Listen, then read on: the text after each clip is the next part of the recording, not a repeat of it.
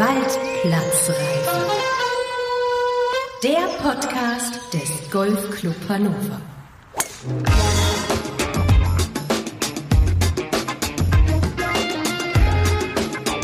Hallo und herzlich willkommen zur Episode 4 der Waldplatzreife.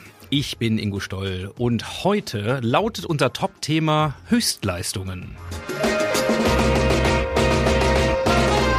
In dieser Sendung dürft ihr euch freuen auf den zweiten Teil unseres Interviews mit Herren Bundestrainer Christoph Herrmann und unserem GCH Headcoach Alexander Schmidt. Dazu haben wir ein Gespräch mit drei Generationen Damen Spitzengolf an einem Tisch, Porträts von Mehrfach-Europameister Veit Pagel und Weltmeisterschaftsteilnehmer Tom Haberer sowie eine neue Zeitreise mit Dr. Anton Weise zu den legendären Erfolgen von Martina Koch. In dieser Sendung sind also, wie ihr merkt, jede Menge Meister und Meisterinnen ihres Golffachs am Start. Und dazu erwarten euch noch zusätzlich ein neues Gewinnspiel, Terminupdates und ein neuer Partnertalk. Nicht nur der Frühling legt sich also mächtig ins Zeug, wir tun das auch für euch. Also freut euch auf eine neue Runde hier in der Waldplatzreife.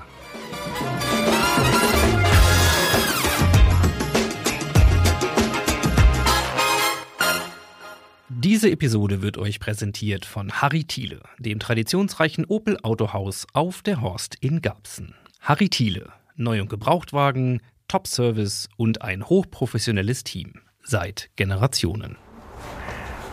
Es ist Dienstagmittag und in der Abschlaghütte bereitet sich Junioren-Nationalspieler Tom Haberer auf die kommenden drei Trainingsstunden vor. Erstmal aufwärmen und einschlagen. Und was liegt näher, als sich nebenbei mit mir über die WM in Japan und seinen Weg in die Golfspitze zu unterhalten? Hast du eine, eine Einschlagroutine, die du eigentlich immer machst? Oder machst du jetzt irgendwas anderes als sonst? Vom Turnier ist die noch ein bisschen spezieller. Da fange ich immer mit einem kurzen Spiel an. Fange mit einem Patten. Kurze Putts, lange Putts, dann mache ich kurzes Spiel. Ich höre damit auf, mit dem ich dann anfange auf dem Platz. Also jetzt spiele ich mich gerade auch nur ein. Fange einfach mit kurzen Pitches an und gehe dann hoch bis zum Driver. Ja, dass ich einfach reinkomme.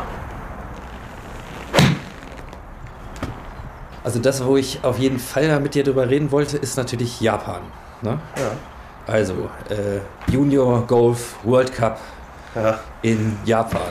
Warst du, warst du überrascht von der Nominierung, von der Einladung? Also von der Nominierung selbst jetzt äh, nicht wirklich, ehrlich gesagt, weil ich mich ja schon theoretisch zweimal dafür qualifiziert habe jetzt in den letzten beiden Jahren. Man qualifiziert sich für das Turnier ja, indem man äh, bei der Jugend-Europameisterschaft vom Team muss man unter die Top 2 kommen und wir hatten die letzten beiden Jahre gewonnen, aber das Turnier ist zweimal ausgefallen wegen Corona. Und jetzt ist halt das erste Mal, wo, wo es richtig stattfindet und wo wir auch mit Sicherheit auftreten werden. Und ich meine, freust du dich drauf, braucht man dich wahrscheinlich ja nicht fragen, oder? Ja, auf jeden Fall. Also einerseits, weil es halt schon zweimal ausgefallen ist und ich schon in Frage kam immer. Aber jetzt, wo es relativ safe ist, bin ich auf jeden Fall, also ich habe auf jeden Fall sehr Bock. Ich weiß, dass es drei Zählspielrunden sind. Das Format ist ziemlich simpel. Also man spielt drei Einzel-Zählspielrunden und am Ende wird das einfach alles zusammen addiert. Also der Umfang ist gar nicht mal so groß, aber dann ist natürlich umso wichtiger, dann in den drei Runden da zu performen. Also der Druck ist wahrscheinlich sogar noch ein bisschen höher. Ich glaube, drei Tage vor Beginn irgendwie anreisen, dann hat man zwei ganze Einspieltage. Viel mehr Zeit hat man ja auch nicht. Es gibt ja noch andere Turniere vorher. Und Ja, schiebst du mal so eine. Weltmeisterschaft dazwischen halt, ne? wo es Ja, passt. Muss halt, ja.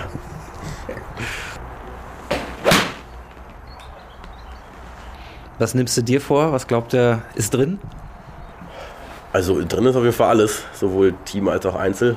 Ich meine, wir haben jetzt zweimal hintereinander die Europameisterschaft gewonnen, also es spricht nichts dagegen, auch Weltmeister zu werden. Gab es auch noch nicht, deswegen könnten wir da auch mal Geschichte schreiben. Und im Einzel ja, bin ich voll motiviert, da das Ding auch zu holen. Das ist ganz klar. Ja. Du hast ja noch einen anderen äh, Schritt vor in die USA. Wake Forest, das ist ja so ein Name, der bei manchen schon äh, für Gänsehaut sorgt, oder?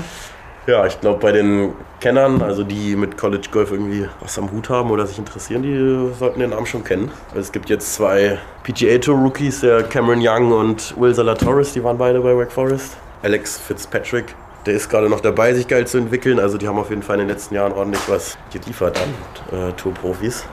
Akademisch ist es auch eine sehr gute Uni, was mir auch wichtig war bei der Entscheidung, weil ich auch akademisch ein bisschen gefordert werden will und auch einen Abschluss oder einen guten Abschluss schon mitnehmen würde.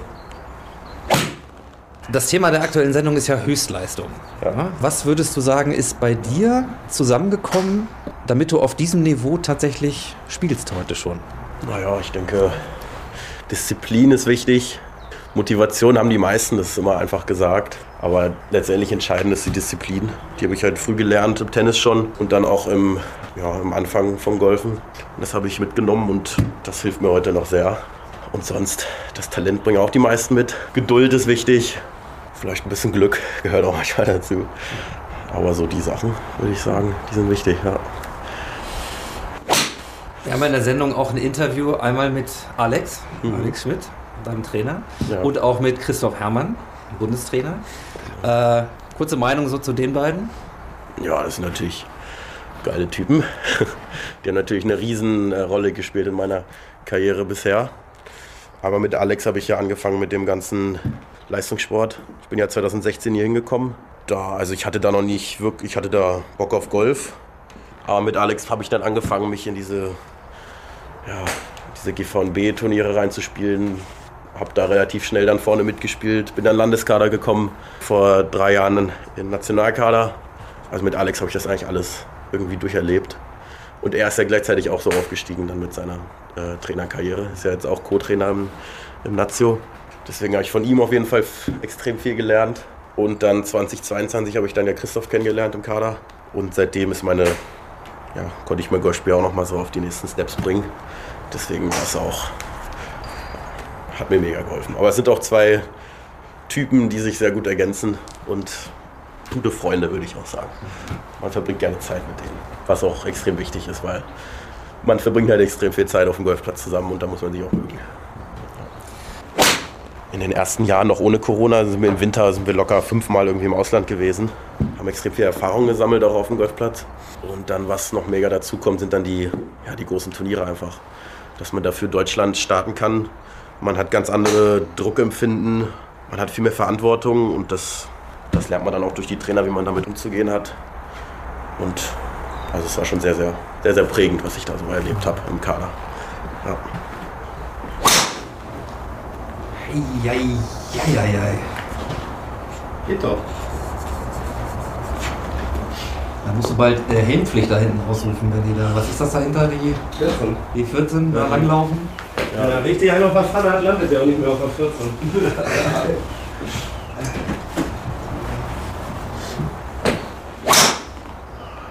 Ich würde sagen, meine Lieblingsart von Golfclub ist, oder von Golfplatz ist so ein Parkland-Course. Genauso wie er hier eigentlich ist, mit diesen alten Bäumen, enge Fairways. Deswegen macht mir der Platz immer extrem viel Spaß. Auch weil er taktisch so anspruchsvoll ist, man haut eigentlich so gut wie, oder man muss so gut wie keinen Driver hauen. Es macht immer Spaß zu sehen, wenn wir irgendwie DGL Heimspieltag haben, wie sich da andere teilweise kaputt machen dran. Und ich genieße es halt mehr, ich finde es geil, ich finde der Platz macht Spaß. Und ich finde ihn auch schön, besonders mit dem Clubhaus, wenn man so die 9 oder die 18 hochkommt. Das ist immer ein, äh, ein geiler View. Die Leute sind natürlich alle nett. Ich meine, unsere Herrenmannschaft, die hat mich auch extrem geprägt in meiner Einzelkarriere. Das hat immer Spaß gemacht. Ja, also das zusammen, geiler Platz, geile Views hier und coole Typen. Deswegen Golfclub Hannover ist auf jeden Fall, lohnt sich. Kann man mal kommen und eine Runde spielen. Dann äh, vielen Dank, dass wir dir hier beim Training schon mal so zwischendurch ein bisschen beim Warm-up ein paar Fragen stellen können. Und natürlich äh, drücken wir nicht nur für Japan die Daumen, aber ganz besonders auch für Japan. Ja? Also vielen Dank. Dankeschön. Danke, dass ich hier sein durfte. Danke.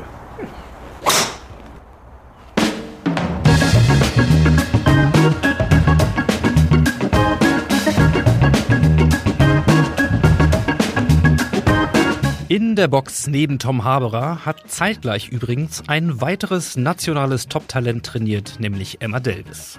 Sie war zu Gast gemeinsam mit Proette Anja Winkelfoss und Altmeisterin Susanne Schulz. Drei Generationen Damenspitzengolf des Golfclub Hannover. Mit den dreien durfte ich im Clubhaus über ihre Karrieren, ihre Erinnerungen und die Entwicklung des Damen-Golfsports sprechen. Aber hört selbst. Erstmal vielen, vielen Dank, dass ihr euch Zeit genommen habt für unsere Runde heute. Emma, seit wann bist du Mitglied hier im Golfclub Hannover? Ich bin seit 2016 Mitglied hier und äh, es war auch sehr lustig. Ich hatte eigentlich nur ein Fitting hier bei Alexander Schmidt und dann fand er meinen Schwung ganz gut und dann meinte er mal, willst du ein bisschen öfter zum Jugendtraining kommen? Und dann bin ich äh, öfter zum Training gekommen und dann schlussendlich sogar gewechselt. Ja, ja, man muss aufpassen, wo man den Schwung präsentiert. Ja, ne? das Also, ist ja. Anja, wann bist du denn hier mit dem Golfclub Hannover in Berührung gekommen? Ja, meine Golfgeschichte fängt schon ein bisschen früher an. Mm, Das liegt daran, dass ich ja auch schon ein paar Jährchen älter bin, jetzt schon 44 und ich habe ähm, damals mit sieben angefangen und bin ähm, nach Hannover gekommen und dann auch irgendwann der Liebe wegen hier hängen geblieben. Und ähm, somit kam dann auch mein Kontakt, ich weiß gar nicht, wann der erste Kontakt jetzt wirklich zum GCH stattgefunden hat. Ich würde sagen, es war so 2006, 2007 vielleicht. Mhm. Susanne. Meine Eltern waren schon vor 1962 hier im Club, haben auch gespielt und ich durfte dann mit zehn Jahren 1962 beginnen und bin seitdem Hannover immer treu gewesen. So, das kann man jetzt mal kurz überschlagen, so Kopfrechnen. Ne? 61 Jahre. Das, das sind mehr Jahre, als Anja überhaupt auf die Waage bringt, äh, geschweige denn Emma. So, und das macht, glaube ich, deutlich, was schon mal das Besondere ist. Und ich würde gern wissen, wann bei euch die, die Blütezeit sozusagen eurer sportlichen Karriere war. Wo würdet ihr die verorten? Ich sag mal 62, als ich angefangen habe, gab es ja erst 11.000 Golfer überhaupt in Deutschland. Und das ist ja eine ganz andere Nummer, als es heute ist. 1973 bin ich dann in die in das Nationalkader der Juniorinnen gekommen. Meine größten Erfolge, sage ich mal, war sicher die Juniorinnenmeisterschaft, die internationale Meisterschaft von Deutschland, das war 76 und dann eben 78 die internationale Meisterschaft von Marokko. Aber spannend waren natürlich auch die Teilnahmen an den Weltmeisterschaften, wobei eine auf den Fidschi-Inseln war und das vergisst man natürlich nicht so schnell. Anja, wie ist das bei dir? Du hast ja eine richtige, echte Golfkarriere, sogar als Poet. Ähm, Meine Blütezeit hat sicherlich mit der Berufung in die Nationalmannschaft angefangen, was bei mir relativ spät erst stattgefunden hat. Das war im Jahr 2003. Da habe ich dann auch schon gleich in meinem ersten und einzigen Jahr als Nationalspielerin auch gleich zwei Amateurtitel erreichen können, einen in Italien und einen in der Schweiz. Das war natürlich ein Riesenerfolg. Habe British Ladies Amateur gespielt und ähm, ja, dann habe ich 2004 angefangen, auf der Europäischen Dammtour zu spielen und ähm, konnte dann 2008 und 2010 zweimal gewinnen, einmal in Dubai und einmal in Marokko. Das war schon ja irgendwie cool, spannend. Ja, das glaube ich. Ich darf vielleicht noch ergänzen, auf der Weltrangliste, du hast es immerhin bis auf Platz 128 gebracht. Kommen wir mal zu Emma. Auch in deiner Karriere gibt es schon eine Menge Highlights. Erzähl uns doch mal, worauf du besonders stolz bist. Also ich bin vor allem auf mein letztes Jahr stolz. Was für mich eine Überraschung war, war bei der IAM, also Internationale Amateurmeisterschaft. Ich habe ganz solide gespielt. Es war auch ein Platz, wo man vor allem sein Eisenspiel beherrschen sollte. Und das ist wirklich meine Stärke. Und das konnte ich zum Glück da echt gut ausleben. Und da hatte ich auch einen echt schönen Moment. Und zwar beim allerletzten Putt hat meine Mutter mir noch gesagt, der Putt äh, ist wirklich richtig. Und dann habe ich sogar noch so einen 4 Meter total Break-Putt gelocht zum Birdie. Und dann stand im Live-Scoring sogar, dass ich geteilte Dritte geworden bin. Um dann leider zehn Minuten später zu erfahren, dass es dann doch nur der vierte Platz wurde, weil da ein Fehler am Live-Scoring war. Aber es war einfach ein schöner Moment, so dass, also, dass ich das einfach geschafft hätte, auch mit dieser Ansage. Das war echt schön. Und natürlich auch die deutsche Meisterschaft jetzt zum Abschluss des Jahres war auch sehr gut. Es ist dann der zweite Platz geworden. Da war ich auch sehr stolz drauf. Ja, super. Es macht, glaube ich, deutlich, in welcher Runde wir hier auch zusammensitzen. Und ich habe mich so gefragt, wenn, wenn ihr das benennen könntet, was unterscheidet eigentlich eine Golfspielerin, die auf, auf eurem Niveau von jemandem, der hier durchaus ein gutes bis sehr gutes Golf spielt? Also ich glaube vor allem die mentale Leistungsfähigkeit. Ich meine, du musst auch diesen Ehrgeiz haben, die Motivation überhaupt zu trainieren. Und ich meine, es kommt ja auch über die Jahre, diese ganze Erfahrung. Und wenn man halt eben nur wenig Turniere spielt, kann man diese Erfahrung gar nicht machen. Und ich wurde halt schon früh damit erzogen, viele Turniere zu spielen. Deshalb konnte ich diese Erfahrung jetzt auch gut umsetzen. Und deshalb glaube ich auch, dass dieses mentale, dieser mentale Aspekt sehr, sehr wichtig ist im Golfen. Zum einen der Fleiß, denke ich mir. Also es kommt halt nicht von ungefähr, dass Profis mehrere Meterputts ähm, lochen also Meterputts in Serie, zwei Meterputts zu 50 Prozent oder 70 Prozent. Und ähm, man braucht natürlich, wie Emma schon gesagt hat, auch zwischen den Ohren ordentlich Kraft, dass man auch gerade in so Drucksituationen, dass einem dann nicht die Knie schlackern.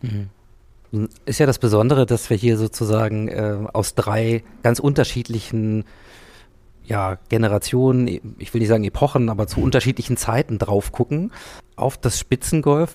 Vielleicht mal Susanne bei dir beginnt. Wenn du heute auf das Damengolf guckst, so, was würdest du sagen, ist die größte Veränderung vielleicht zu dem, wie du es erlebt hast in den 70ern? Ich glaube, dass das Training viel intensiver ist, als wir das früher gemacht haben. Es sind viel mehr Statusgruppen, viel mehr Turniere innerhalb unserer Region. Wir hatten einen Clubpokal, wir hatten einen Damenpokal, es gab eine nationale deutsche Meisterschaft und eine internationale und die ganzen internationalen. Und, und auch dieses äh, Muskelaufbautraining und äh, es wird heute an viel mehr Dinge gedacht äh, für diesen Leistungssport, als das bei uns früher der Fall war. Ja, ja, es hat sich natürlich alles noch mal mehr verbessert. Also man hat halt ähm, von Susanne zu mir in der Zeit hat man gelernt, dass es wichtig ist, auch auf seinen Körper aufzupassen. Ja, durch spezielle Ernährung und durch noch speziellere äh, Muskelprogramme und ähm, auch Konzentrations- und Koordinationsübungen kann man natürlich heute noch viel mehr aus den Athletinnen rausholen. Und ähm, das sieht man auch gerade sind ja derzeit an der Weltspitze der Damen sind ja sehr viele ähm, asiatische Mädchen angesiedelt. Die haben sich schon damals, zu meiner Zeit, haben die sich schon durch ihren Trainingsfleiß extrem von, von allen anderen abgehoben. Also die haben schon morgens im Dunkeln auf dem Parkplatz haben die Golfschwünge gemacht und haben sich gedehnt, wo wir noch im Bett gelegen haben oder ja, vielleicht maximal schon beim Frühstück saßen. Und ich merke auch, dass Fitness wirklich groß geschrieben ist. Also ich bin jetzt mittlerweile auch im Winter fünf bis sechs Mal im Gym. Also auch immer, wenn ich eine Freistunde in der Schule habe, ich habe immer meinen Turnbeutel dabei, weil ich weiß, da geht's direkt dahin zum Fitnessstudio. Also das hat man gemerkt und ähm, Susanne meinte ja auch, dass sie gar kein Mentaltraining hatte. Das haben wir auch jetzt schon. Also es ist auch bei uns ganz groß geschrieben, weil das am Ende halt die entscheidenden Schläge am Ende sind beim Golfen. Und genau, das merkt man dann auch. Auch der Trainingsfleiß, das ist auch wirklich groß geschrieben. Also ein Kader erwartet dann doch, dass du so über 20 Stunden trainierst. Das ist schon echt viel.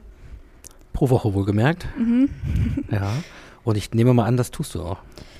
Ja, ganz schaffe ich es leider nicht wegen der Schule, weil ich habe wirklich oft acht Stunden, aber ich versuche einfach so viel wie möglich zu trainieren. Und bei mir ist es auch so, also bei mir ist vor allem die Qualität hochgeschrieben, weil Quantität ist bei mir, also ich habe es gemerkt früher, da habe ich sehr viel trainiert, sogar öfter als jetzt.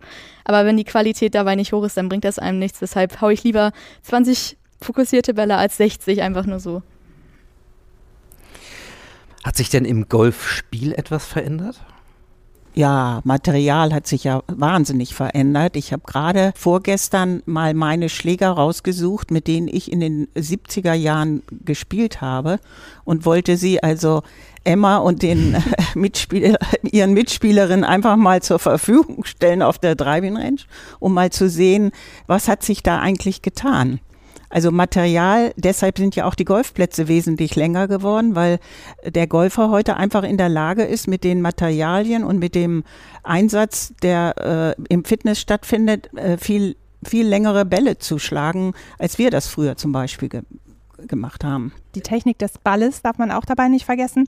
Der hat sich auch extrem ähm, entwickelt. Also wenn ich noch so Geschichten von, von meinen Eltern oder von, von Spielern, die damals schon besser waren, als ich noch ein kleiner Stöpke war, die haben dann, äh, die ganz tollen, haben dann ihre Bälle immer in den Kühlschrank gelegt, damit sie besser haltbar waren und die Kompression, also die, den Druck besser hielten und so. Wenn ihr mal so ein bisschen drumherum guckt in, und ich meine das jetzt auf das Spitzengolf, so, den Zirkus auch da drumherum. Wie guckt ihr denn da auf das, was so heute stattfindet? Ja gut, ich habe ähm, viele Jahre in Europa gespielt, auf der europäischen Tour. Und ähm, wenn man da spielt, ist natürlich auch ein großes Ziel, die LPGA, also die amerikanische Damentour, äh, mal mitspielen zu dürfen. Mm, das war mir auch ein Jahr lang vergönnt. Und ähm, der Schritt von Europa nach Amerika war auch schon extrem, was da für die Spieler alles getan wird. Also, dass sie noch selber überhaupt den Weg vom Hotel zum Golfplatz finden mussten, das war schon, also mancher hat es auch überfordert, aber das wurde einem eigentlich alles abgenommen und ähm, das ähm, war schon ja teilweise wirklich ähm, skurril. Ich war nicht so verwöhnt, ich kam aus Europa. Ich war froh, wenn es da überhaupt irgendwann mal alle Stunden Bus gab vom Hotel zum, zum Platz, dann waren wir alle schon glücklich. Emma, ich habe es ja gerade schon angedeutet. Ist das denn ein Ziel, was du verfolgst, so ein Leben zu führen, solche Erfahrungen zu machen, wie Anja sie gerade beschreibt? Ich bin mir noch sehr unsicher über meine Zukunft, muss ich ehrlich sagen, aber ich will die Option auf jeden Fall offen halten. Ich kann mir auch sehr, sehr gut vorstellen, dass ich das mache, weil ich generell Reisen liebe, neue Sachen erkunden und mit Golf vereinbart ist es ja, also mit der Leidenschaft, dann macht es, glaube ich, noch mehr Spaß. Deshalb kann ich es mir momentan auch sehr, sehr gut vorstellen. Mhm. Wie ist denn das? Stand das Damengolf stand, steht, das Damengolf noch im Schatten irgendwo? Oder ist das bei Golf nie so der Fall gewesen? Equal Pay, gleiche oh. Bezahlung zum Beispiel. Also wie ist denn das so? Oder war das so? Also in Europa muss ich leider sagen, war das überhaupt nicht equal. ähm, nein, leider nicht. Also es ist leider das klassische Modell. Die Herren haben sehr, sehr gute Sponsoren auf der Tour gehabt und wir Damen waren eigentlich froh, wenn wir ganz gut über die Runden kamen. Ähm, in Amerika ähm, hat es sich schon ganz gut angegliedert und es ist auch so, dass ähm, zumindest zwei Major ungefähr Equal Pay haben. Aber ähm, selbst die LPGA hat ähm, heutzutage auch noch deutlich weniger Preisgeld als die Herren. Wie findest du das immer?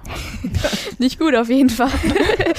nee, also also E-Quick Pay gibt es natürlich immer noch nicht, aber ich merke trotzdem, dass es wirklich schon wieder einen Unterschied gibt. Also im Gegensatz zu früher, also wenn ich mir momentan auch das Sponsoring angucke, das wird immer besser, auch von Titles aus. Da sieht man jetzt doch mal ein paar Frauen in der Werbung, also es wird auf jeden Fall schon mal besser und ich habe auch ein bisschen Hoffnung noch. Lasst uns doch vielleicht mal ein bisschen nach vorne schauen, ja? vielleicht mal ein bisschen orakeln. So. Ähm, was glaubt ihr denn, wenn wir jetzt vielleicht nochmal so zehn Jahre nach vorne fliegen in so einer kleinen Zeitreise. So, wo steht das Damenspitzengolf dann? Was wird vielleicht anders sein als heute? Ich denke, dass sich ähm, durch die mediale Präsenz des Damengolfes wird sich schon in Zukunft was ändern. Also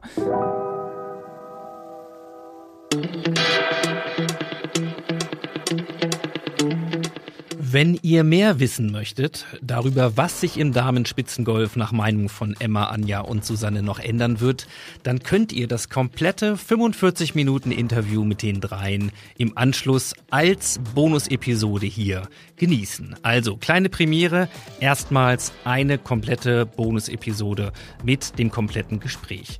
Da erfahrt ihr dann auch, welche Lieblingsbahnen die drei auf dem Waldplatz haben und vor allem, wie ihr diese Bahnen am besten spielen solltet.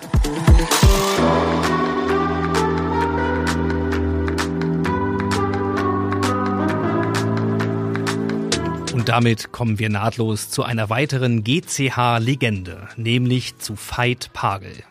Er ist buchstäblich auf dem Waldplatz in Garbsen groß geworden, auch weil seine Eltern 1952 die Clubgastronomie übernommen haben. Der heutige Inhaber des Grand Hotel Mussmann avancierte dann zu einem der zehn erfolgreichsten europäischen Golfer seiner Altersklasse.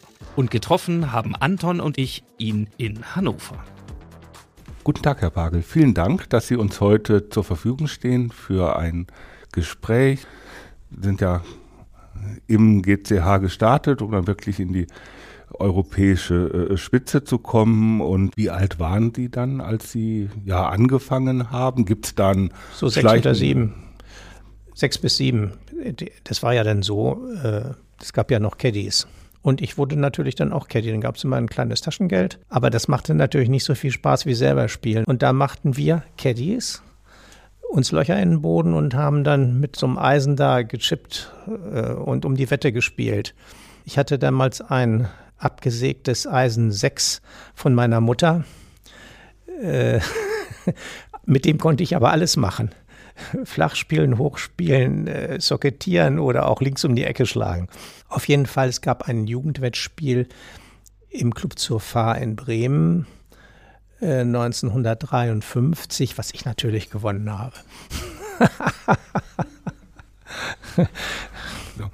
Wenn Sie über die Jahrzehnte aus Ihrer Erfahrung heraus die Teilhabe der von Jugendlichen oder Kindern im Golfclub Hannover betrachten, was hat sich verändert über die Jahrzehnte?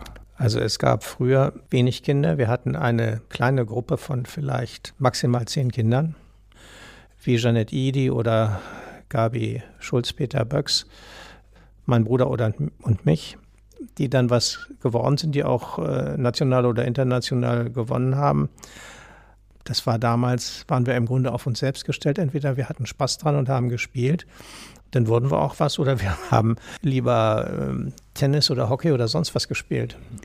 Das heißt, es gab damals keine Jugendtrainer, keine, Nein, keine Mannschaften. Es gab eine Stunde in der Woche, da wurde Jugendtraining gemacht, dann hat der Görner, Görner war der Pro, der hat dann mal so eine Stunde uns nebeneinander gestellt und du musst alle Bälle schlagen. Ist er von einem zum anderen gegangen und hat er gesagt, ach, ein bisschen mehr aufschwingen oder ein bisschen mehr durchschwingen, aber das fiel uns ja allen leicht. Es ging ja nur darum, wer den weitesten schlug, nicht? Dann haben wir alle einen Untergriff gehabt, alle so. Und haut den Lukas. Was dann später andere Trainer mir abgewöhnt haben, weil das natürlich dazu führt, dass sie sehr leicht ähm, einen Hook schlagen.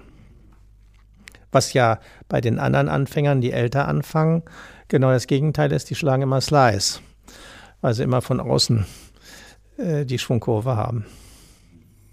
Sie haben ja gerade uns erzählt, wie, wie spielerisch das, äh, das losgegangen ist und ähm, wann äh, gibt es da so eine Phase, wo Sie sagen können, da ähm, hat sich dann der, der sportliche Ehrgeiz entwickelt, da haben Sie ähm, dann bewusst auch, auch trainiert oder ist das so ein, so ein schleichender Prozess bei Ihnen gewesen? Ich habe lange so vor mich hingedümpelt. Man muss ja auch erstmal äh, groß werden und aufwachsen, um äh, weit schlagen zu können. Sie brauchen einfach einen Hebel und äh, Kopfgeschwindigkeit im Treffmoment. Und das ist bei mir erst 1964 dann mit 18 passiert. Da habe ich dann die Jugendmeisterschaft gewonnen. Ähm, vorher war das ein Heranwachsen. Aber wir im Club Hannover hatten untereinander auch ein Konkurrenzverhältnis, nicht? Und da wollte man ja auch gerne, gehörte noch Fritz von Stösser dazu und äh, Hanftöchter und andere, Günter Sander man wollte ja dann auch nicht der Letzte sein, sondern lieber der Erste. das ist mir dann hin und wieder mal gelungen. Würden Sie äh, uns dann mal berichten, wie Ihre Golfkarriere dann, dann weitergegangen ist? Ich wurde dann in den Kreis der Nationaljunioren oder Jugendmannschaften aufgenommen. Dann war mein erster Einsatz Europäische Juniorenmeisterschaft in Venedig. Da war ich an sich der Ersatzmann, aber ich durfte spielen, weil ein anderer beim Fußballspiel am Strand sich die Knöchel verknackst hat. Gerhard König, der dann später Pro wurde und in Frankfurt lange Zeit unterrichtet hat. Ich wurde dann vom Deutschen Golfverband gefördert und habe an den ganzen äh, Nationalmannschaftstrainings teilgenommen und wurde dann halt immer besser. Habe aber auch sehr viel selbst gespielt, sehr viel geübt. Anfang der 60er Jahre wurde das äh, jetzige Caddy-Haus gebaut und da habe ich dann oft auch, äh, bin ich abends rausgefahren, dann habe ich da geschlafen und morgens um halb sieben habe ich Bälle geschlagen und sie selber wieder aufgesammelt. Und dann bin ich arbeiten gefahren. Sie werden nur was, wenn sie beharrlich sind, wenn sie fleißig sind und wenn sie sich quälen und wenn sie wirklich viel üben und auch Förderung haben. Sonst können sie es vergessen. Wenn man ähm, im Fernsehen ähm, Interviews hört, dann gibt es immer die Frage nach dem schönsten Erfolg oder nach dem wichtigsten äh, Erlebnis in der, in der Sportlerkarriere. Naja, das ist so ein, so ein Golferleben wie meins ist natürlich voller Erinnerungen. Der erste ist sehr schön, die Jugendmeisterschaft. Und natürlich sind auch meine Seniorenmeisterschaften sehr schön weil im hohen Alter, viel älter als alle anderen, immer noch die Leistung da ist. Wenn Sie als die absoluten Höhepunkte in der Golfkarriere ansprechen, dann hm, denke ich an zwei Sachen. Einmal, als ich bei der Weltmeisterschaft der beste Europäer war, also besser als Iren, äh, Schotten, Engländer oder alle anderen Kontinentaleuropäer, bloß eben die Amis, die haben mich geschlagen. Die Amis und die Australier. Da war ich, glaube ich, in der Welt der Zehnte. In der Dominikanischen Republik war diese Weltmeisterschaft und natürlich die Europameisterschaften, die ich gewonnen habe als Mannschaft. Ich habe viermal diese Europameisterschaft gewonnen und das hat bislang auch noch keiner nachgemacht. Aber es gibt auch eine ganze Reihe von äh, Einzel-Europameisterschaften. Ich habe zum Beispiel die der über 50-Jährigen in Aalborg in Dänemark gewonnen und dann gab es früher ein, ein Wettspiel in, äh, in Spanien, in Sotogrande. Da wurden die Besten aus allen europäischen Ländern immer eingeladen. Das habe ich fünfmal gewonnen. Also es gibt schon eine ganze Reihe wirklich sehr, sehr schöner Erinnerungen. Haben Sie mal mit Bernhard Langer gespielt? Ja klar, der hat es ja von mir gelernt. Also ich sage das mal relativ. Ähm, es gab früher ja so ein Turnier, Deutsche offene Meisterschaft. Da haben Bernhard Langer und ich mitgespielt und äh, nicht selten war ich besser als Bernhard Langer. Irgendwann mal ist er dann an mir vorbeigezogen bei der deutschen offenen Meisterschaft. Da hat er gewonnen und ich war nur Fünfter. Aber in der deutschen offenen Meisterschaft, da waren also diese ganzen europäischen Berufsspieler dabei. Da habe ich aber auch ordentlich gespielt. und haben Sie ihm das zugetraut, dann so eine Entwicklung zu nehmen? Nein, an sich nicht. Das ist ein, ein Beispiel für Hartnäckigkeit, Fleiß, auch Begabung. Äh, Bernhard Langer ist ja Sohn eines Maurers aus der bayerischen Provinz und ähm, der hat, äh, der war ja ähm, Assistent in äh, Straßlach im Golfclub bei Heinz Fehring und hat dann sich wirklich mit bewundernswerter Energie auf die Tour und dann hochgekämpft. Also wirklich toll. Und was gibt es noch an Verbindungen zu den Menschen, die Sie, Sie haben ja viele genannt im Club, in Ihren Clubs, aber auch auf den Touren äh, begegnet sind, getroffen haben? Also was ist noch aus dieser Golffamilie da und, und auch, auch aktiv, wenn ich so sagen will? Mm, ja, aktiv sind viele nicht mehr. Aber das ist wie äh, nach Hause kommen. Das sind wie Brüder und Schwestern. Ich fahre nach Rio de Janeiro, spiele dort auf dem Golfplatz und treffe einen, der mich kennt. Sie glauben es nicht. Ich treffe auf der ganzen Welt Menschen, die ich kennengelernt habe. Das ist ein unheimlicher ein unheimliches Glück. Was lernt man vom Golf fürs Leben? Der Ball ist rund und muss ins Loch.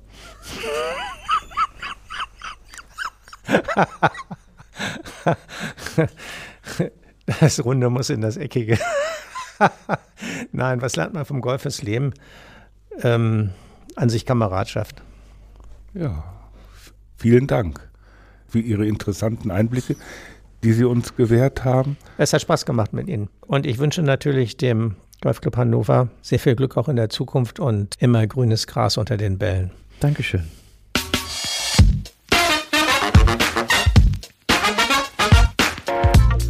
Ja, und die regelmäßigen Hörerinnen und Hörer dieses Podcasts wissen, wenn diese Melodie kommt, dann kommen wir zu unserem Waldplatzreife Gewinnspiel. Wir gratulieren natürlich den Gewinnern vom letzten Mal ganz herzlich. Und allen, die nicht gewonnen haben, keine Sorge. Es gibt ja eine neue Chance. Und diesmal behaupte ich, ganz im Gegensatz zum Motto dieser Sendung, liegt die intellektuelle Latte vielleicht nicht ganz so hoch. Also die neue Frage für euch lautet, in welchem Jahr ist der Waldplatz hier in Garbsen das erste Mal bespielbar gewesen? Ist es A 1948, B 1950 oder C 1952? Und wir drücken euch natürlich wie immer die Daumen. Wenn ihr glaubt, die richtige Antwort zu wissen, dann habt ihr folgende Möglichkeit. Schreibt uns eine E-Mail an podcast@ golfclub-hannover.de und zwar mit der richtigen Lösung. Unter allen Einsendern, die bis zum 30. April an uns schreiben, verlosen wir dann 10 Caps mit dem Jubiläumslogo 100 Jahre Golfclub Hannover. Ja, wir drücken die Daumen. Und ich bin sicher, das kriegt ihr alle hin und auch zahlreich. Und damit kommen wir zum zweiten Teil unseres Interviews mit Bundestrainer Christoph Herrmann und GCH-Headcoach Alexander Schmidt. Diesmal natürlich mit dem Fokus zur Sendung, nämlich dem Fokus auf die nationale Golfspitze und aus Trainerperspektive die Frage, was braucht es eigentlich bei einem Spieler, bei einem Top-Talent, um in diese Dimension des Golfes vorzudringen. Auch bei diesem Interview wünsche ich euch viel Vergnügen.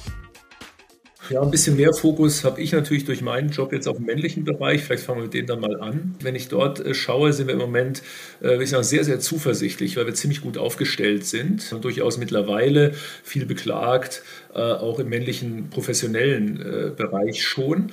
Die bekanntesten Namen sind sicherlich Matti Schmidt, Stefan Jäger, dann der Jeremy Paul auch, der auf der Second Level Tour spielt in den USA. Und äh, dann in Europa sind wir natürlich zurzeit extrem happy, weil wir, sagen wir mal, nach sehr, sehr langer äh, mehrjähriger Durststrecke wieder deutsche Siege zu feiern haben. Ja, am Ende des äh, vergangenen Jahres hat der Max Kiefer vielleicht der etablierteste und letztlich größte Name, den wir so zurzeit tatsächlich im Fokus haben. Er hat äh, gewonnen und äh, das war natürlich, äh, sagen wir mal, so ein bisschen so ein, ja, fast, äh, wirkte fast wie so eine, so eine Loslösung ja, von, von anderen Dingen und dann hat äh, Yannick Paul dann auf Mallorca gewonnen, auch noch einen Toursieg eingefahren, also am Ende letzten Jahres zwei deutsche Toursiege, großartig und das neue Jahr fängt auch gut an. Deutscher Doppelsieg, kann ich mich gar nicht daran erinnern, wann das ob, weiß ich gar nicht, wirklich weiß ich nicht, ob das überhaupt schon mal mit Yannick Paul auf Platz 2 und mit Marcel Siem auch eher einer, der eben schon sehr lange äh, tatsächlich ja, auf sehr hohem Niveau mit einer Siegfähigkeit sich zeigt. Mir fallen weitere Spieler ein, die schon ganz nah an Siegen waren. Nico von Dellingshausen, einer davon, ähm, aber äh, jetzt auch eben die nachgehenden Spieler wie Nick Bachem, der zum Beispiel, der aus meiner Sicht äh, fast jede Woche auf der Tour immer stärker wird, die jetzt mittlerweile die Cuts schaffen. Alexander Knappe.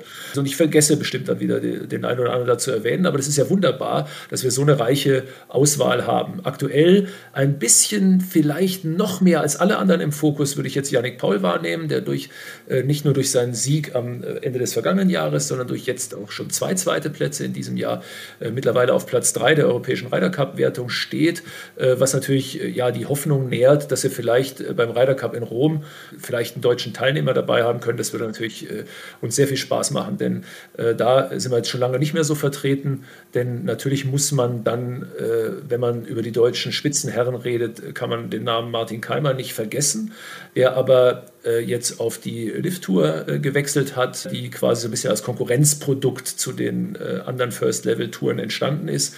Und da die Lift-Tour nicht weltranglistenwirksam ist, ist Martin Keimer ins Bodenlose gestürzt, was die Weltrangliste angeht. Ist trotzdem natürlich immer noch ein sehr guter Golfer. Äh, was uns ein wenig fehlt, ist tatsächlich immer noch der ganz klare äh, Weltklasse-Mann, äh, der, sagen wir mal, Top 50 der Welt auf jeden Fall ist. Und wen ein Mensch meiner Generation natürlich nie vergisst, ist Bernhard Langer, der mit Hale Irwin gleichgezogen hat mit 45 Siegen auf der Champions Tour. Ein Phänomen, der Mann ist zehn Jahre älter als ich und äh, gewinnt, spielt unter seinem Alter auf 18 Loch. Ja, äh, das ist wirklich, also das ist einfach so herausragend, dass man den erwähnen muss, auch wenn man dann beinahe ja schon fast müde wird, wenn also irgendwie Leute auf der Straße dann immer noch sich den Namen Bernhard Lange anhören. Aber so ein phänomenaler Mensch verdient es auf jeden Fall in der Liste erwähnt zu werden. Die Hoffnung für die Zukunft ruht mit Sicherheit auf Spielern wie zum Beispiel auch einem Yannick Paul, der der jüngste von denen ist, die zurzeit um Siege spielen auf der Tour. Alex, kannst du mal ein bisschen was für den Damenbereich sagen? Oh, das hättest du mir vorher stecken müssen. Ich bin hier schon die ganze Zeit am Googeln. Ich weiß, dass Olivia Kovan aktuell äh, PJ-Spielerin des Jahres geworden ist, aber dann hört es auch. Ja, Kaun hat auch gewonnen. Ähm, und äh, wir haben bei den Damen äh, ist es so, dass wir grundsätzlich ja eigentlich relativ gut dastehen. Wir haben zurzeit wirklich auch ganz äh, hoffnungsfrohe Spieler dort, die zurzeit im amerikanischen College Golf wirklich alles in Grund und Boden spielen. Die Namen, die dort zu erwähnen sind, jetzt an jungen Nachwuchshoffnungen, die auf der Tour schon sind oder auf dem Weg dorthin sind und sich dort durchsetzen werden, wie Alex Försterling, wie eine Polly Mack, wie eine Aline Krauter. Das sind sicherlich so mit die größten Hoffnungen im Nachwuchsbereich. Wir haben da auch ein bisschen einen Generationswechsel, weil Caro Masson, die jetzt äh, natürlich über sehr lange Zeit äh, auf der US-Tour äh, spielt und erfolgreich ist, ist schwanger. Sophia Popov ist auch schwanger, die einen Major gewonnen hat vor zwei Jahren was natürlich äh, ja, historisch war. Gut, da weiß man nicht, kommen die zurück, wie kommen die zurück? Das ist ja doch eine einschneidende Geschichte dann, wenn man dann äh, eben mit Familie, das ist eben im weiblichen Bereich auch immer noch ein Thema. Aber äh, muss man sehen, was da passiert. Aber bei den Nachwuchsmöglichkeiten ist uns da wirklich nicht bange. Auch eine Sophie Hausmann geht ihren Weg. Und dann haben wir eben auch ein bisschen eine Zweiteilung. Bei den Damen muss man die europäische Damentour ein bisschen mehr noch, als es auch schon bei den Herren sich entwickelt, als Entwicklungstour für die US-Tour wahrnehmen. Und dort sind wir aber sehr erfolgreich. Dort spielen wir regelmäßig in den Top Ten mit. Da sind äh, von jüngeren Spielern wie einer Sophie Witt, äh, natürlich eine Esther Henseleit, die äh, auch pendelt, die beide Seiten auch spielt, spielt, viel in Amerika spielt, aber eben auch in Europa gewinnt sogar teilweise zu erwähnen, aber auch beinahe schon altgediente wie eine Caroline Lampert oder so etwas, die, die dort äh, auf der europäischen Tour wirklich noch äh, erstaunlich erfolgreich immer wieder spielen und immer wieder auftrumpfen. Aber man muss doch sagen, wenn es weltranglistenmäßig und auch verdienstmäßig sich in Bereiche hineinentwickeln soll bei einer Frau, die dann äh, eben irgendwie davon leben möchte, äh, dann äh, führt bei den Damen sehr viel weniger der Weg an USA vorbei, was ich sehr bedauere, weil das gar nicht so einfach ist, dann in der ohnehin schwierigen Medienwelt, die das Damengolf ja nicht gerade bevorzugt behandelt, dann Fuß zu fassen, wenn man eigentlich die ganze Zeit in den USA spielt, hervorragende Leistungen abliefert, aber in den USA auf der US-Tour Plätze unter den ersten 30 vielleicht sogar schafft, was wirklich Weltklasse ist. Ja. Aber es wird natürlich weniger wahrgenommen, als wenn man jetzt vielleicht äh, bei einem äh, Tourturnier ja eben irgendwo hier in der europäischen Nähe vielleicht sogar ganz vorne mitspielt. Und äh, das wird dann tatsächlich auch den, zu, den erforderlichen Leistungen nicht gerecht. Das ist jetzt mal so mein aus der Ferne ein äh, Blick auf die Mädels. Das hätte ich mit fünf Wochen Vorbereitung nicht besser machen können. Wir nehmen den Teil einfach, Ingo. Zwei Namen im Nachwuchsbereich, die ja nun für uns im, im GCH ja eine besondere Rolle spielen. Auch hier, wie gesagt, ist kein, ähm, kein Abwerten vielleicht derjenigen, die ich jetzt nicht nenne, sondern es einfach jetzt im Fokus. Einmal als, als Rookie of the Year äh, Emma Davis und über Tom Haberer habt ihr auch schon gesprochen. Wie guckt ihr denn auf die beiden? So in deren Entwicklung und vielleicht auch, wenn wir mal ein bisschen orakeln, ähm, was traut er denen so, so zu an, an Entwicklung? ich traue den eigentlich beiden sehr viel zu. Ich kann ja mal, ähm, machen wir mal Ladies First mit Emma quasi beginnen. Emma kenne ich jetzt, boah, bestimmt auch seit sieben, acht Jahren schon. Und hatte immer schon viel Schlägerkopfgeschwindigkeit damals schon. Ist auch sehr athletisch wirklich. Hat jetzt, äh, auch seitdem sie jetzt in den Nationalkader 1 der Mädchen gekommen ist, da auch jetzt nochmal in diesem Winter einen enormen Sprung, eine enorme Entwicklung gemacht. Auch schwungtechnischer Natur geht da im Moment vieles absolut in die richtige Richtung. Da würde ich für mein Bauchgefühl sagen, sie bringt erstmal alles mit. Aber da wird es genauso wie bei Tom so sein. Auch der super athletisch, haut einen mega langen Ball, echt ein Arbeiter vorm Herrn, was sie beide sind. Ne? Super fleißig, versuchen wirklich jede Minute, die sie irgendwie ihrem Leben abzwacken können, auf dem Golfplatz zu verbringen, um Bälle zu schlagen, zu trainieren, an sich zu arbeiten. Bin ich da sehr gespannt drauf, weil ich glaube, bei beiden ist jetzt erstmal ein sehr guter Grundstein gelegt. Für Emma wird sicherlich ein Ziel sein, sich ins äh, Euro-Team zu spielen auch. Ne? Das wäre für sie eine ganz, ganz tolle Sache. Da wird oder da brennt sie auch absolut für. Das ist so ihr, wird ihr Saison-Highlight sein. Bei Tom wird es nicht anders sein, der jetzt erstmalig in der Herrenkonkurrenz dann am Start ist. Bisschen mit einem Tränenauge gucke ich auch sicherlich äh, schon Richtung Herbst, wenn Tom sich dann in den Flieger Richtung USA setzt. Aber auch da haben wir jetzt schon angefangen und dafür war auch die Zeit als äh, Heimtrainer von Tom mit dem DGV, wo natürlich auch viel über Video und so weiter ausgetauscht wird, ist Tom eigentlich schon früh so aufgewachsen, dass er das kennt. Genauso ist es mit den Kollegen beim weiblichen Nationalkader, ist der Austausch genauso gut. Da melden die sich von den Turnierrunden ähm, und können für mich als Heimtrainer in diesem Fall Falle natürlich auch ganz, ganz wichtige Informationen sammeln, wo sie sagen, pass mal auf, Alex, hier unter Druck passiert das und das bei ihr oder ihm. Und wir schauen uns das dann halt im kommenden Training einfach in aller Ruhe an und versuchen es zu verbessern. Was ich da vielleicht ergänzen kann, wo ich immer ein bisschen versuchen muss, auch darauf zu achten, man muss wirklich wahrnehmen, dass beide Spieler noch in einer äh, Entwicklungsphase sind, in der sehr, sehr vieles offen ist und in der man bestimmte Voraussagen einfach nicht tätigen kann, seriös. Äh, genau deshalb ist es die Zeit, in der es cool ist, wenn man sie in Ruhe lässt. Ja, wenn man keinen allzu großen Druck darauf gibt, sondern einfach weitermacht, weil beide stehen tatsächlich an einem Punkt, der alles, alles ermöglicht. Das ist völlig über, sie sind überhaupt nicht hinterher in nichts, sodass theoretisch äh, auch die Erfüllung ganz großer Träume hier denkbar ist.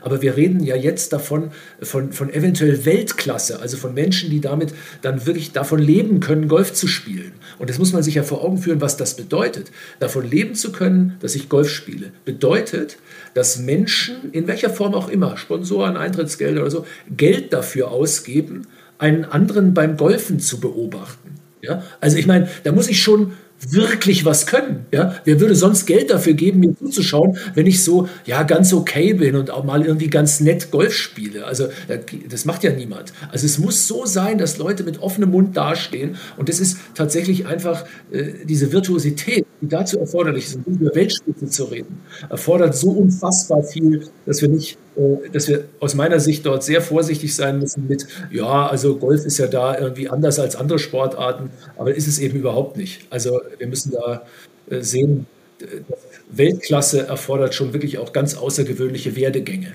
Alex, was hat eigentlich deiner äh, absoluten Top-Karriere auf internationalem Niveau im Wege gestanden? Puh, ähm, erstmal auch habe ich relativ spät mit dem Golfspielen begonnen. Ich habe, ähm, glaube ich, das erste Mal, als ich so 13, 14 war, einen Golfschläger in der Hand gehabt. Habe vorher viel Handball gespielt, auch relativ erfolgreich. Aber zu meiner Karriere muss ich ganz ehrlich sagen, war ich jetzt als Spieler auch nie so herausragend, ne, weil mir dann am Ende trotz intensivsten Training wahrscheinlich 50.000 Bälle fehlten bis zum 18. Lebenstag. Mhm. Was wir ja aus anderen Sportarten häufig beobachten können, ist, dass das Thema Daten und Datenanalyse eine immer größere Rolle spielt. Wie ist denn das äh, im modernen Leistungsgolf? Welche Rolle spielen da Daten oder eben auch, ähm, sagen wir mal, technische Unterstützung in der Trainingsarbeit? In den letzten Jahren hat sich dann natürlich enorm viel getan, um so klassisch zu sagen, ich kann mich selbst an meinen Jugendunterricht noch erinnern. Da war es schon ein absolutes Highlight, wenn mein damaliger Pro Job Weyers mal seine große Videokamera auspackte, dann quasi filmte. Man ging dann mit dieser Kamera hinten zu einem großen Fernseher, der in einem anderen Raum stand und dann wurde da mit Edding und Lineal wurden dort Linien eingezeichnet und da war man immer total aufgeregt, sich selber mal auf Video zu, äh, zu sehen. Ja, dann kamen eigentlich relativ schnell Scope-Systeme, das sind dann so Kamerasysteme, die dann von vorne, hinten, teilweise auch mit einer dritten Kamera ähm, dann schon mal Aufzeichnungen gemacht hatten. Da waren wir damals, Christoph, wo waren wir da so 70, 80 Bilder die Sekunde. Ja.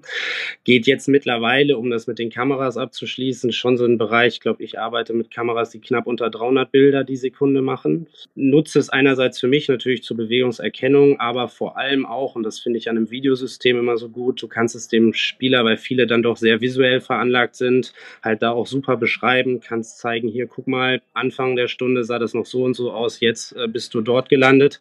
Also das zu den Videosystemen, die anderen Systeme, die du gerade angesprochen hast, wie Launch-Monitore, kamen die letzten Jahre halt ja absolut äh, auf dem Vormarsch, ne? ähm, laufen eigentlich auch parallel in jeder Unterrichtsstunde mit ne, um da dann auch einfach Auswertungen zu bekommen über den Ballflug, über die Rotation, die Länge, alles Mögliche. Also da haben wir teilweise noch nicht mal alle Daten, die das Gerät uns anzeigen könnte, ausgewählt, sondern weil man dann guckt, unterrichtsbezogen, was ist jetzt wirklich relevant für denjenigen, den wir da gerade haben. 3D hattest du auch noch angesprochen. Es wird jedes Jahr gescannt, zumindest bei den Top-Athleten, um da auch einfach zu gucken. Ähm, es ist nicht mehr, ich würde so Videoanalyse eher als 2D bezeichnen, dass man vorne, hinten hat. Aber da macht natürlich auch, je nachdem, in welche Richtung sich zum Beispiel die Hüfte bewegt, macht das natürlich sowohl sowohl frontal als auch äh, lateral von der Seite was damit. Und da muss man halt dann schauen, wie die Abläufe sind. Da gibt es ganz viele Referenzwerte von der Tour dann auch, äh, an denen wir uns natürlich orientieren.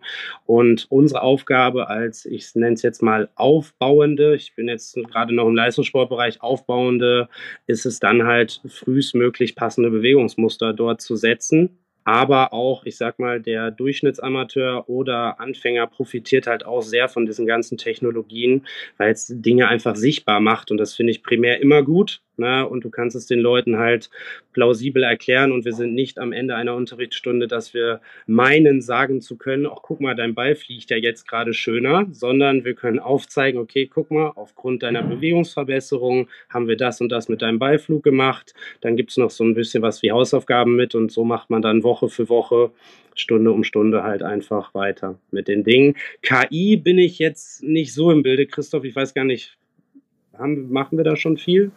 Ja, es äh, entsteht natürlich jetzt gerade wie überall greifbar auch äh, für den Endverbraucher vieles. Äh, aber ja, beispielsweise das, was äh, Fenris vorhat, also eine der Firmen, mit denen wir äh, schon mal versucht haben zusammenzuarbeiten, die, äh, da sind ganz, ganz hochtrabende Pläne am Start und wenn das Realität wird, was es noch nicht ganz ist, dann eröffnet uns das auch natürlich ganz andere Möglichkeiten. Da sind wir so wie im Moment viele Branchen so ein bisschen gespannt, was sich da tagtäglich entwickelt, weil wir natürlich sind wir keine Entwickler dort, sondern erstmal User, aber es passiert wirklich so viel, dass man da sehr gespannt sein darf. Und Ingo, ich finde das ein mega interessant ist, ein ganz, ganz wichtiges Thema, weil es tatsächlich unsere Aufgabenstellung auf Trainerseite äh, massivst verändert hat.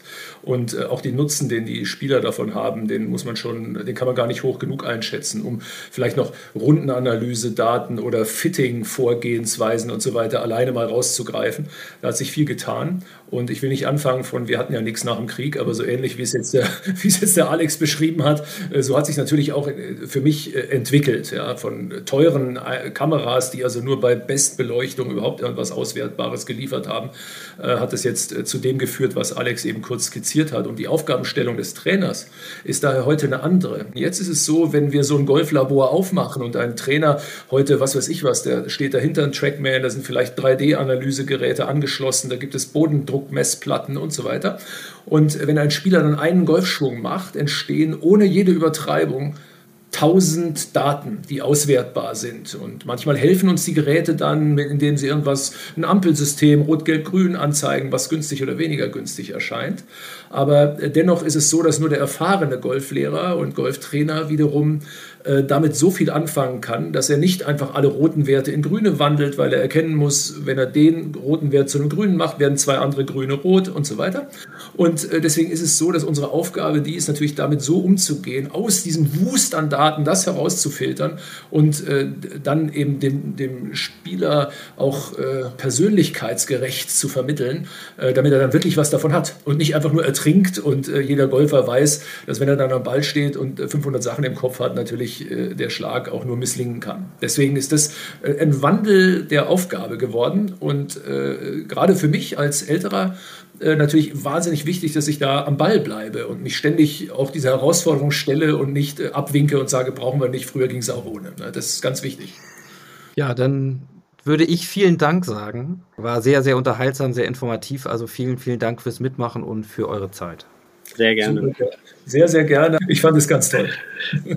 Herzlichen Dank, Ingo. Zeitreise mit Dr. Anton Weise.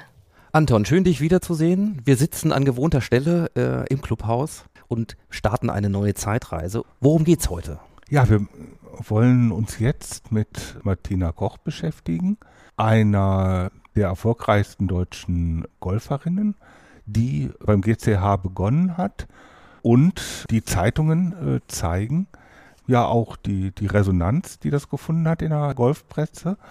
Martina Koch hat, deswegen habe ich hier die Zeitungen vor mir liegen, dreimal wirklich sehr viel Platz bekommen. Es gibt längere Artikel über sie in den Zeitschriften Golf Magazin und Golf Club Magazin und in beiden Zeitungen hat sie auch einmal das Cover geschmückt. Äh, Im Golf Club Magazin 1986 im August und genau zehn Jahre später, auch im August, dann auch im Golf Magazin.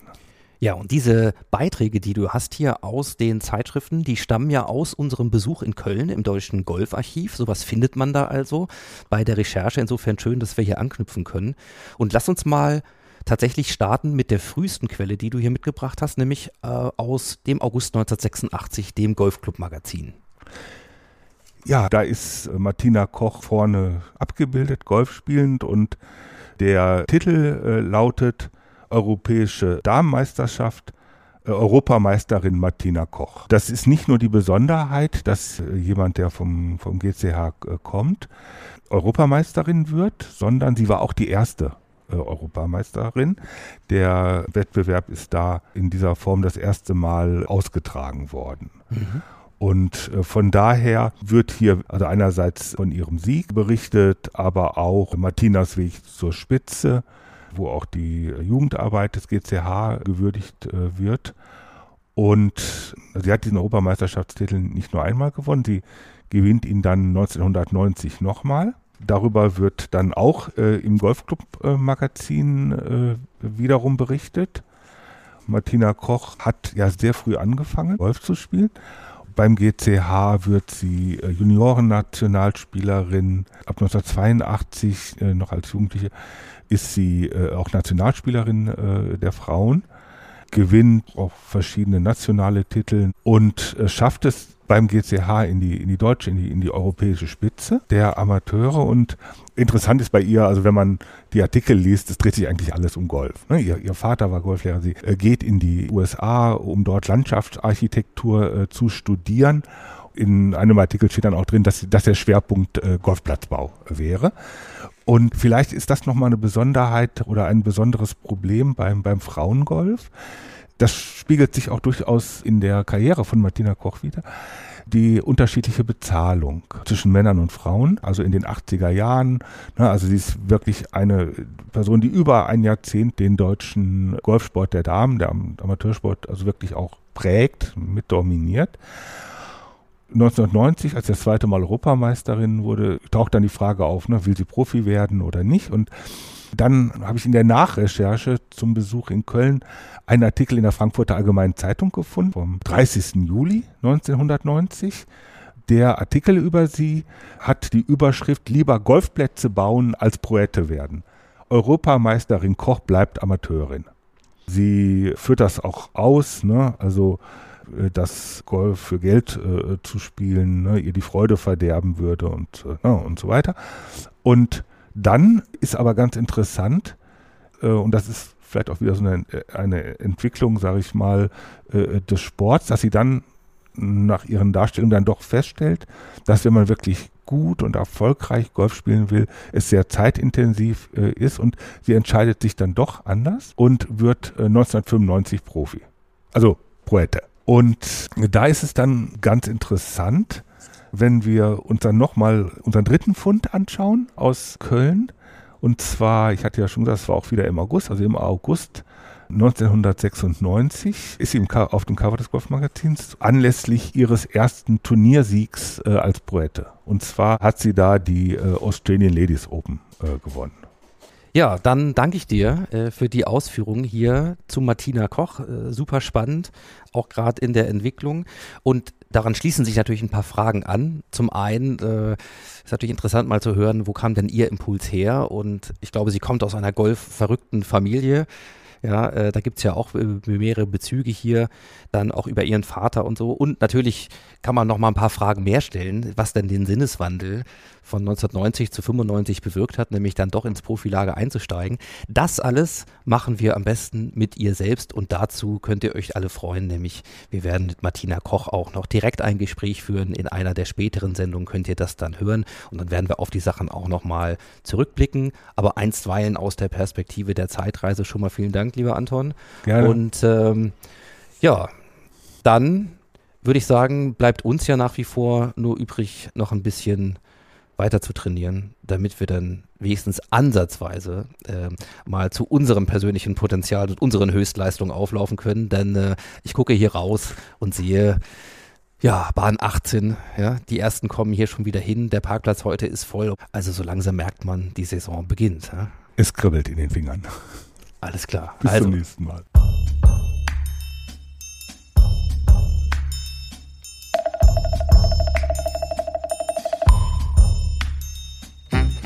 Hallo, liebe Golferinnen und Golfer. 100 Jahre. Ich gratuliere allen Mitgliedern und dem Club zum Jubiläum und wünsche euch eine tolle Golfsaison. Vielleicht sehen wir uns dieses Jahr einmal am Blauen See. Vielleicht aber auch erst am 16.09.2023 zur 9. Nikola Kiefer Charity zugunsten von Aktion Kindertraum in Gleiding. Beste Grüße, euer Kiwi.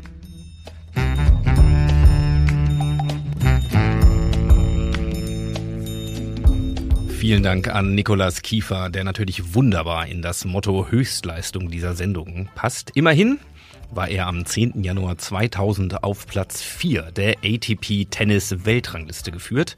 Danke auch an Björn für diese Recherche.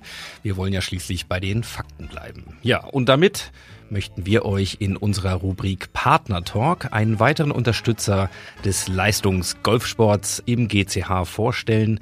Dafür bin ich diesmal nach Garbsen gefahren und habe Harry Thiele besucht. Harry, heute darf ich bei dir zu Gast sein und du sitzt vor einer äh, unfassbaren Wand von Automodellen. Da sind nur Opel drin wahrscheinlich, oder? Ja, da sind nur Opel-Modelle drin. Die sammle ich schon seit einer ganzen Zeit. Alles im Maßstab 1 zu 43 und ja, beim Opel-Händler im Büro macht sich das ganz gut. Beim Zahnarzt würde das vielleicht ein bisschen komisch aussehen.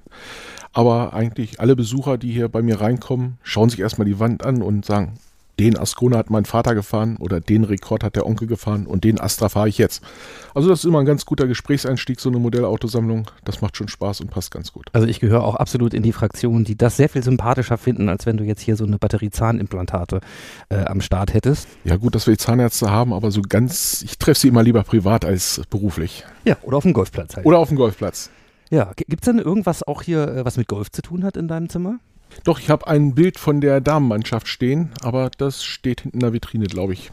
Ja, habe ich damals geschenkt bekommen vom Präsidenten als Dank für die Unterstützung. Hat mich sehr gefreut und ich finde das ja auch toll, dass die Mannschaften so weit oben spielen in der ersten Bundesliga oder dann wieder in der ersten und zweiten Bundesliga. Also das finde ich schon beim Golfclub Hannover toll, die Nachwuchsförderung und die Jugendförderung und der Sport. Ja, da läuft das schon eine gute Sache. Und das ist ja auch genau das, was uns heute hier zu dir führt. Nämlich du bist einer der Partner, die diese Arbeit im Golfclub Hannover unterstützen. Seit wann machst du das? Oh, ich glaube, das ist schon zwei, drei Jahre her. Ich wurde einfach mal gefragt, ob wir da was machen können, ein Auto zur Verfügung stellen für die Mannschaften. Das haben wir gerne gemacht, das machen wir auch gerne weiterhin. Und ich habe auch eine ja, lange Verbundenheit zum Golfclub Hannover. Ich habe damals angefangen mit der Schüler AG des Gymnasiums Bern-Bostel. Das ist heute Geschwister-Scholl-Gymnasium. Der Hans-Albert Hesse war der Rektor, der hatte eine Golfaffinität und dann waren damals die drei Töchter von Koch bei uns an der Schule, Martina Koch und die Schwestern. Und dadurch kam diese Beziehung zustande. Und dann hatten wir eine Golf AG und Herr Koch war unser Golftrainer. Wir sind zwar nicht ganz bis zur Platzreife gekommen, äh, weil Herr Koch wechselte dann, aber es hat einen unheimlichen Spaß gemacht mit der Golf AG von der Schule damals. Und da habe ich dann schon diesen Golfclub Hannover ja schätzen gelernt und äh, das ganze Ambiente, das Clubhaus, was ich total toll finde und auch der ganze Club, die Menschen, die da sind. Also ich habe viele Freunde getroffen und, und viele neue nette Menschen kennengelernt. Also es macht wirklich Spaß, dabei zu sein. Umso schöner, dass du heute für mich und die Waldplatzreife Zeit genommen hast und nicht auf dem Golfplatz bist. Gestern haben wir gespielt, das war wirklich auch sehr schönes Wetter. Ich habe einen Freund dabei gehabt, der in Rehburg-Lockmungen spielt und der gestern sagt, ach Mensch, eigentlich ist das hier der gleiche Weg für uns und vielleicht kommen wir auch mal nach Hannover-Garbsen. Sehr gerne. Wir sind hier äh, in einem der traditionsreichsten Opelhäuser der Region. Was hat dich denn mal in diese Branche gebracht und zu dem ganzen Thema Opel und, und Autos? Ja, es wurde mir in die Wiege gelegt. Das Unternehmen wurde 1956 von meinen Eltern, Harry und Waltraud Thiele, gegründet. Damals noch in Hannover an der Stöckner Straße als Gasolintankstelle. Und dann hatte mein Vater das erste Auto verkauft und sagte, auch das macht ja Spaß, ist ertragreich und begann dann an mit Autos zu handeln, bekam sehr schnell einen Vertrag als Opel-Vertragshändler. Und dann waren wir in Hannover an der Stöckner Straße ansässig und 1972 haben wir dann hier in Garbsen auf der Horst den Betrieb gebaut. Und ich bin dann 1996 ins Unternehmen eingetreten. Ja, und seitdem führe ich das Unternehmen. Ist ein Familienbetrieb. Meine Schwester arbeitet hier noch mit. Mein Neffe ist mit dabei.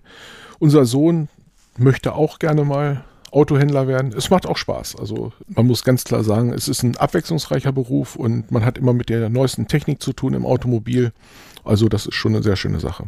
Ja, und wenn es die Zeit erlaubt, dann bist du auch gerne selber mit dem Bag unterwegs und den Schlägern so. Weiß nicht, machst du sowas? Nimmst du dir was vor? Ja, also ein Ziel gesetzt, also weiterhin viel Spaß vor allen Dingen haben. Als ich angefangen habe, ich hatte dann, ähm, mein Sohn hat dann angefangen zu spielen und äh, hatte dann meine Platzreife der Golf AG damals nachgeholt, ziemlich schnell. Hat auch sehr viel Spaß dran und so haben sie mich eigentlich auf die Runde geschickt im Sekretariat. Hauptsache Spaß haben. Und das habe ich. Konnte meine Frau fürs Golfspielen begeistern. Die ist jetzt auch dabei. Und äh, das ist mein Ziel, einfach möglichst viel zu spielen, möglichst viel Spaß zu haben. Also deswegen viel unterwegs sein, viel am Clubleben teilnehmen, das finde ich auch ganz interessant. Äh, ich merke, da entsteht vieles und natürlich mit 100 Jahre Golfclub Hannover. Das wird natürlich eine tolle Sache. Wir planen auch mit einem befreundeten äh, Kollegen, mit Autohaus Kahle zusammen, ja ein Turnier im Rahmen der Golfwoche äh, zu, zu äh, veranstalten. Das wird bestimmt interessant. Wir beteiligen uns an der Afterwork-Serie. Da werden wir auch einige Turniere ähm, unterstützen. Also da wird viel passieren dieses Jahr und da freuen wir uns auch schon, was im Golfclub passiert. Ja.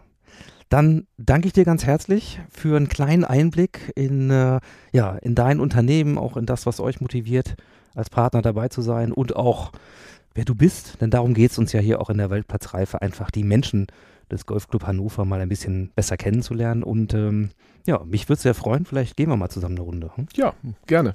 Alles klar, vielen Dank. Alles klar, vielen Dank.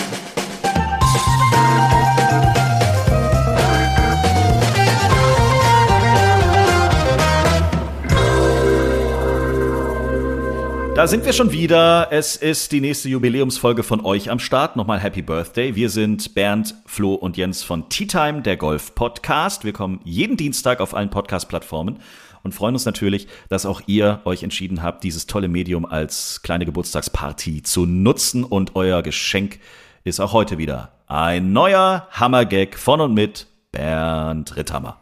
Ja, hallo, diesmal quick und dirty. Was ist das Gegenteil von Frühlingserwachen? Spät rechts einschlafen. der gefällt mir, der ist gut. Der ist Spät gut. rechts einschlafen. Ach Gott. Das Jahr hat langsam angefangen, aber inzwischen sind wir so ein bisschen auf Fahrt gekommen. Finde ich gut.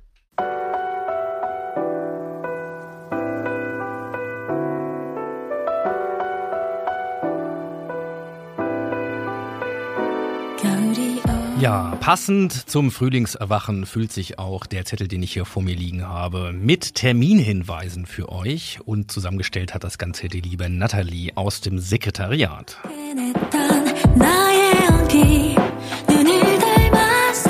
Los geht es am 16. April mit dem Saisoneröffnungsturnier. Hier könnt ihr teilnehmen und gesponsert wird das Ganze von Wolfgang Schwedje von der Zweiradbasis. Ja, es ist ein Einzel-Stableford-Modus und Handicap-relevant. Also hier könnt ihr euch schon mal in die neue Saison rein oder am besten gleich runterspielen.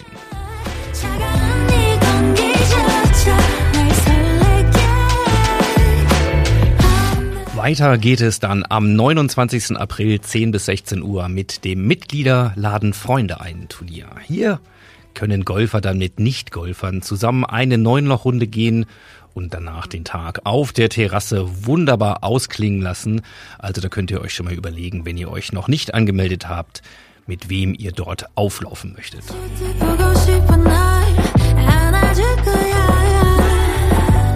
Am nächsten Tag, 30. April, Golf-Erlebnistag oder auch der Tag der offenen Tür.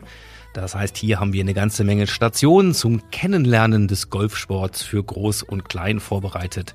Das ist immer ein wunderbarer Tag für die ganze Familie und den könnt ihr gerne auch nutzen. Vor allen Dingen auch hier mit Freunden und Bekannten, die einfach mal ein bisschen reinschnuppern wollen.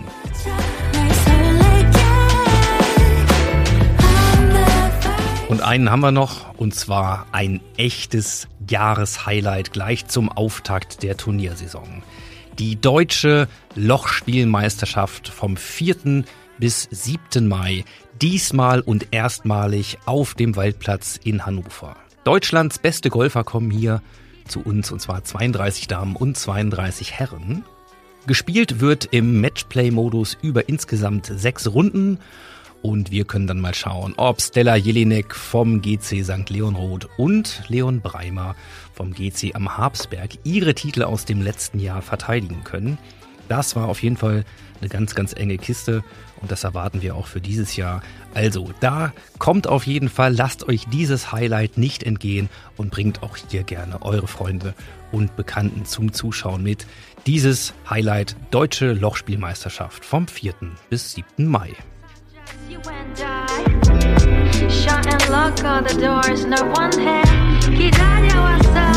Das war's für heute. Am Mikrofon verabschiedet sich Audiograf Ingo Stoll.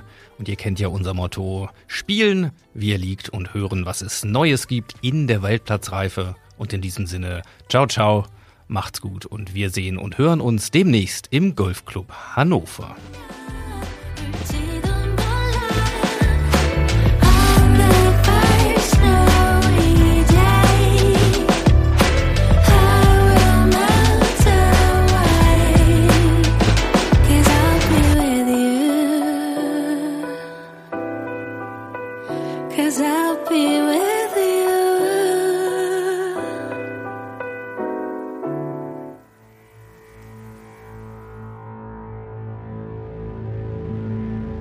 Sie hörten eine Produktion von Ingo Stoll Audiografie.